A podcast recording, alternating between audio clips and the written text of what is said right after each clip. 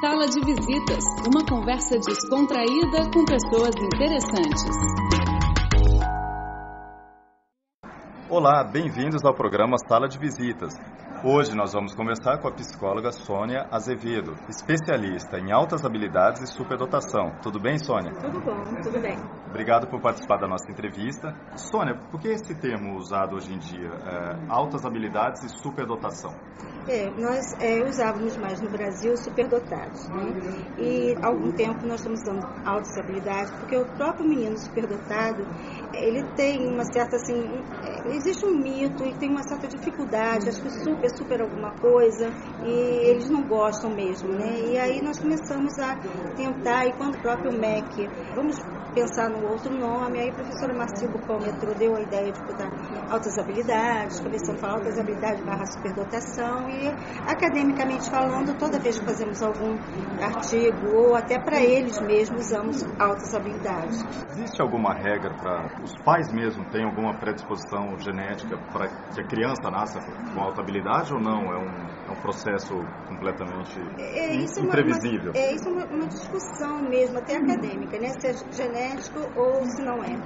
Mas o que a gente sempre fala é que tudo precisa de muito esforço. A gente trabalha com o modelo triático da superdotação, ou seja, quem, o que, que é superdotar? Nós trabalhamos com o modelo de Renzulli e Monks, que são pessoas que têm uma habilidade acima da média, numa área do fazer ou saber, que tem uma alta criatividade e que tem um envolvimento com a tarefa. Então, se você vê, existe tanto o fator genético como um fator também de muito esforço. Quando nós falamos envolvimento com a tarefa, é essa motivação, essa coisa interna. O aluno com altas habilidades, a pessoa, o aluno, eu escondo o aluno porque eu trabalho com aluno, mas a pessoa com altas habilidades, quando tem uma coisa de muito interesse, ele, ele vai de cabeça naquilo, ele quer estudar profundamente, ele quer cada vez mais saber daquilo, aquela área da alta habilidade dele. Então, o que, que eu quero eh, com isso? É, existe sim a parte genética, mas o social, a parte emocional, a parte psíquica, a parte também do querer, isso também está, está voltado. Isso tudo dentro do contexto. A gente sempre fala que alta habilidade, esse modelo triático, envolvimento com a tarefa, habilidade acima da média e criatividade, está dentro do contexto social.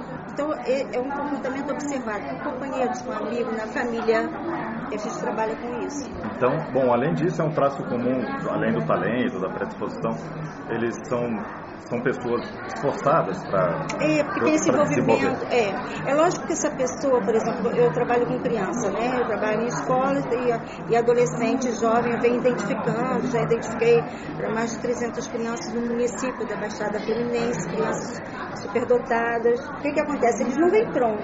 Eles aparecem às vezes um fator só.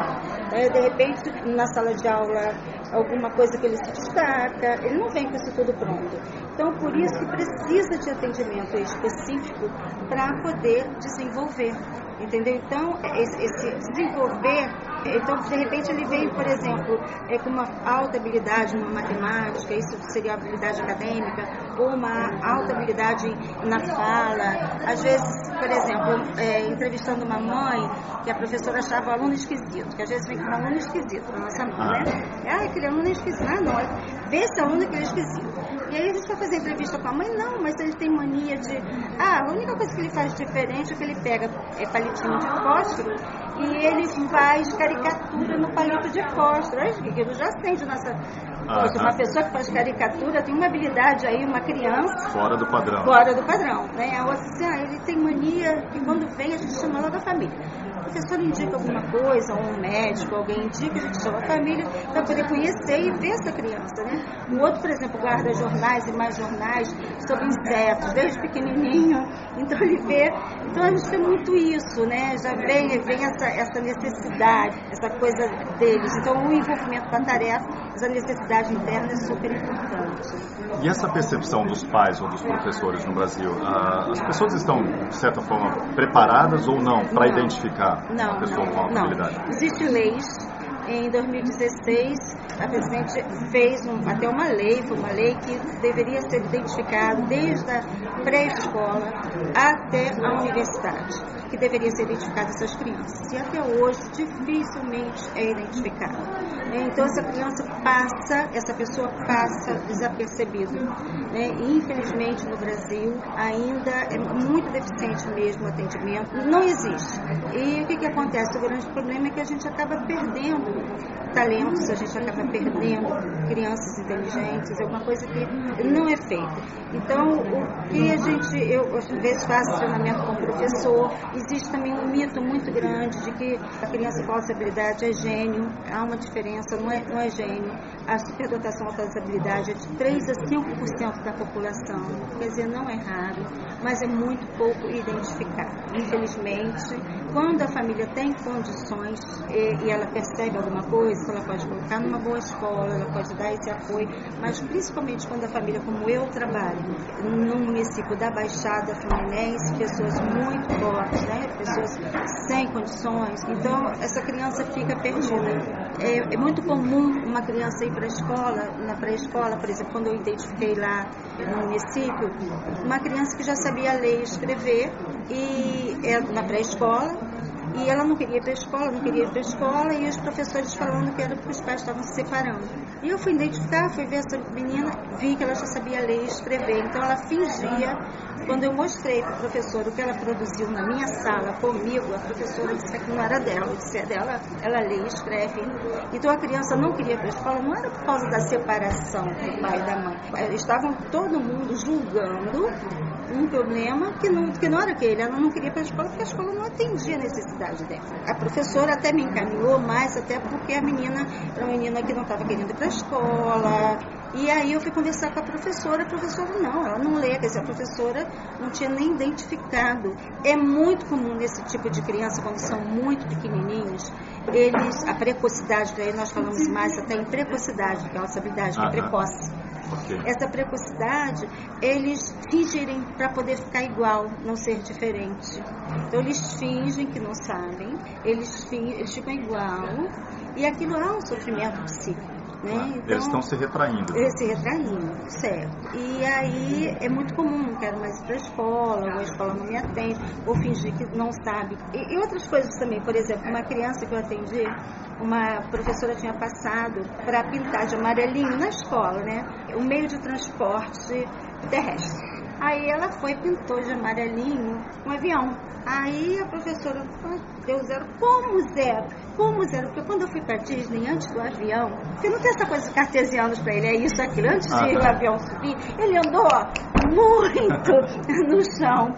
Então, para ver assim, aquela criança com quase cinco anos, né? Cinco anos já com uma ideia, né? Não aquela coisa cartesiana, é isso, aquilo, aquilo outro, né?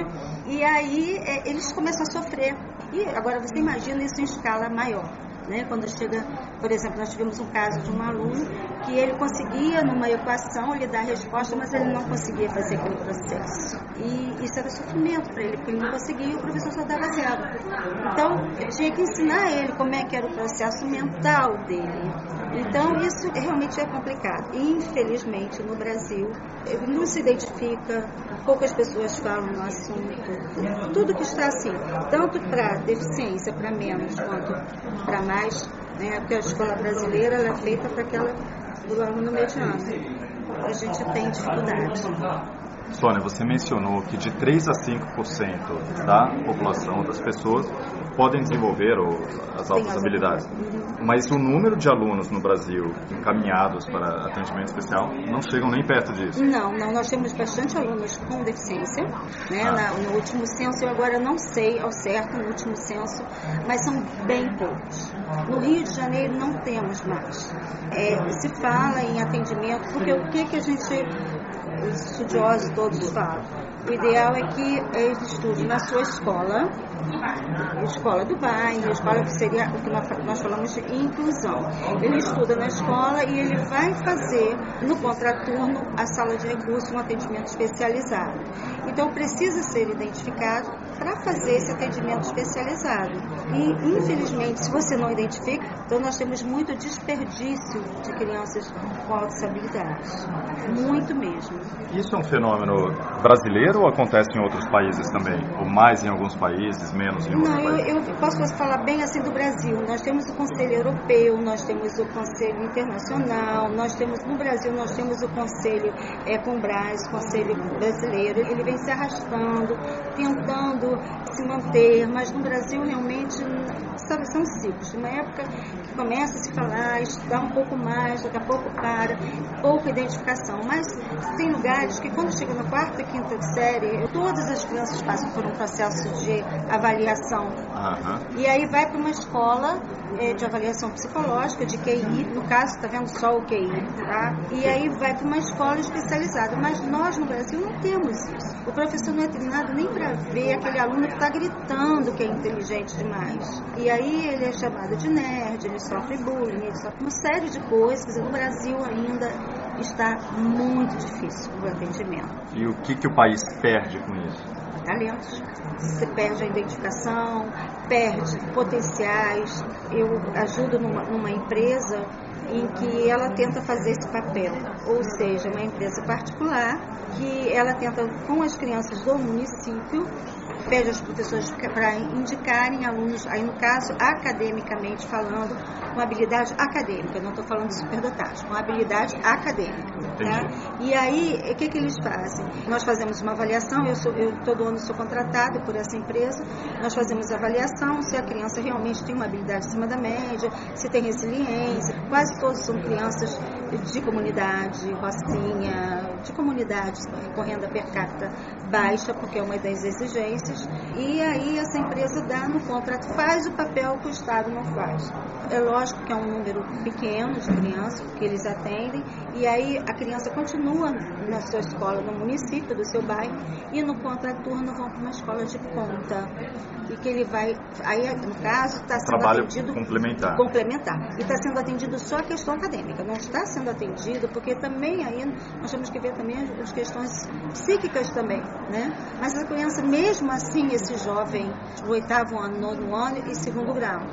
E aí nós temos alunos hoje que estão em Harvard, oriundos de uma rocinha, de Tantagalo, de lugares assim. De comunidades de mais comunidades mais fortes. Então, assim, isso é um papel que deveria ser do Estado.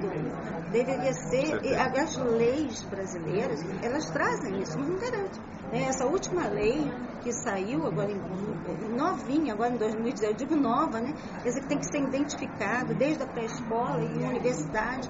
Diz uma coisa, qual universitário que foi, professor que é mais aquele universitário que questiona muito, que ele nem aparece, não vem atrapalhar a minha aula. Não vem dar trabalho Não vem dar trabalho, não é isso? É, e outras coisas. Minha última pesquisa agora de doutorado, eu fiz doutorado na Universo, agora acabei de terminar de doutorado. A minha última pesquisa, eu estava assim, preocupada com as questões afetivas. Eu tenho assim, é muita preocupação com essa base, com essa coisa deles, né? Porque eles se sentem mesmo. Eu venho trabalhando muito, 20 anos que eu trabalho com essas crianças e jovens e adultos. Então eu percebo o que esbarra muito neles é no emocional porque eles percebem que eles, se eles não são trabalhados. E eu vinha estudando sobre isso, mas não tinha nada escrito realmente. Nessa minha pesquisa, que eu cheguei à conclusão, eu, atendi, eu fiz uma avaliação de crianças com altas com inteligência, crianças com inteligência mediana para baixo, crianças não, jovens, crianças com inteligência mediana para baixo, crianças com inteligência acima da média e crianças com inteligência acima da média que foram atendidos nas, no decorrer da sua vida acadêmica com algum projeto de atendimento para alunos superdotados com essa habilidade. E aí eu queria, apliquei um teste de empatia. E aí o que que deu? O resultado da minha pesquisa. As crianças com inteligência mediana para baixo empatia maior que as inteligências maiores, ou seja, Ah, é? a questão empática, a questão afetiva, a relação com o outro. Mas os jovens com a inteligência mais alta e que não passaram por nenhum tipo, tinha empatia menor. E os jovens que passaram, eles ficavam no meio, ou seja, os que passaram por algum tipo de atendimento conseguiam ter uma empatia. Então, o que, que traz isso? O que, que na minha pesquisa foi assim fantástico? Foi justamente estar vendo a importância desse atendimento para as suas relações afetivas. Imagina você se considerar um ET a vida toda, da sua vida Exato. acadêmica. Né? Então, socialmente, elas socialmente, passam a se relacionar muito melhor. É, por um lado, eu esperava que eu sei que eles têm uma certa dificuldade. Não é que seja, tenha dificuldade afetiva, eles têm uma dificuldade de se colocar, porque a vida inteira eles são considerados, eles são diferentes. Na família, a família não entende, é esquisito, esse menino é chato, exigente, exigente isso, né? E daí para lá. Então eles não são trabalhados nos seus afetos. Eu, então acho que para mim o que mais pega é isso.